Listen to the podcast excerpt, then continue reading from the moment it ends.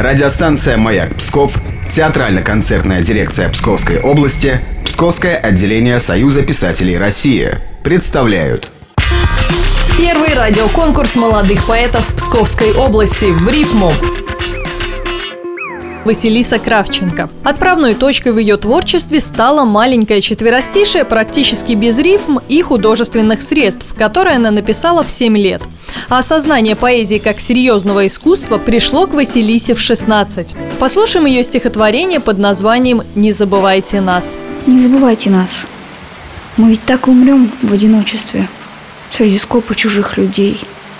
Без лица, без имени, отчества – без фамилий, без должностей. А пока мы еще не отбыли с чемоданом до лучших времен, нас родные люди запомнили, чтобы нас позабыть потом. И все множится, множится полумя уходящих из мира живых.